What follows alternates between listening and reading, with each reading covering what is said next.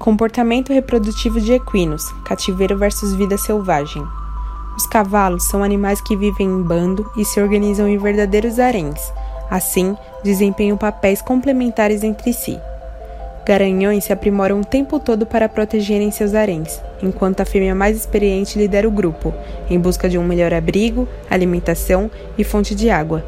Porém, esses grupos também podem ser liderados por garanhões, embora sua função principal seja de vigia e reprodução.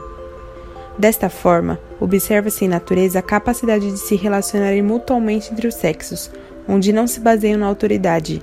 Nota-se então uma verdadeira organização social entre eles, onde apenas os machos maduros e prontos sexualmente farão a cobertura nas éguas.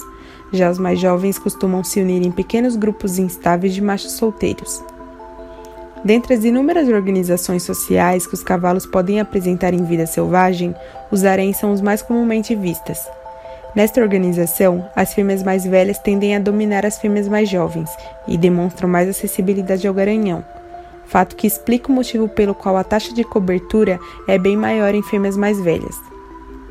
Porém, esta hierarquia pode ser alterada caso ocorra morte ou afastamento de algum membro do grupo, gerando estresse que também pode atrapalhar a fertilidade do garanhão, bem como a presença de um inimigo. Tendo em vista os motivos que levam à queda de fertilidade em natureza, correlacionam-se facilmente o estresse também ao cativeiro, onde alguns autores defendem que o bom manejo é crucial para um bom desenvolvimento reprodutivo do garanhão, pois observa-se que garanhões mais isolados, que vivem sozinhos em cocheiras, acabam sem aprender nada ou bem pouco sobre como cortejar as éguas e a interação que ocorre antes da monta. É importante salientar que a forma como esses garanhões são conduzidos também pode interferir negativamente no momento da monta. Lembrando que uma interação sexual ruim leva o garanhão a ter um baixo interesse reprodutivo, além da agressividade com a égua e pessoas próximas. Em vida livre, as interações sexuais começam a ocorrer mais acentuadas no período anterior ao estro. Logo, as éguas caminham mais próximas ao macho, lateralizam a cauda e urinam mais, Assim, os machos, os machos interagem mais com as fêmeas e cheiram sua urina por dias, até que chegue o momento do estro, onde as éguas podem rejeitar os machos apenas no começo, se tornando mais receptivas no momento da ovulação.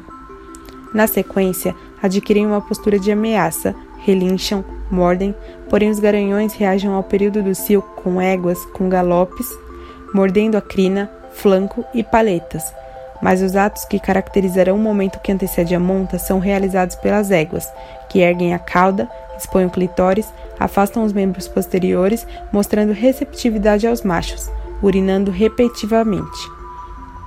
O macho responde aos estímulos da fêmea dando leves mordidas que podem ir da cabeça ao flanco, arenguinal e perineal, executando o reflexo de Fleming. O garanhão consegue a monta quando empina, porém montas sem ereção são vistas facilmente no momento do cortejo. Lembrando que para todas essas alterações acontecerem, é importante saber que as éguas são poliéstricas estacionais e também de dias mais longos, que ocorrem na primavera e no verão, para então iniciarem seu ciclo estral, que dura em média 21 dias dentro dessas estações do ano, podendo ocorrer variações de acordo com a região que habitam e variações climáticas.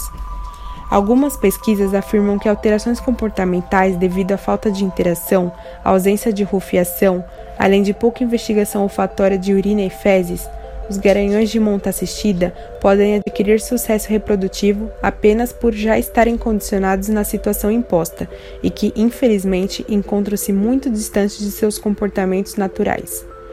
Autora, médica veterinária Lilian Ellen Vidal Pires, formada pela Universidade Castelo Branco.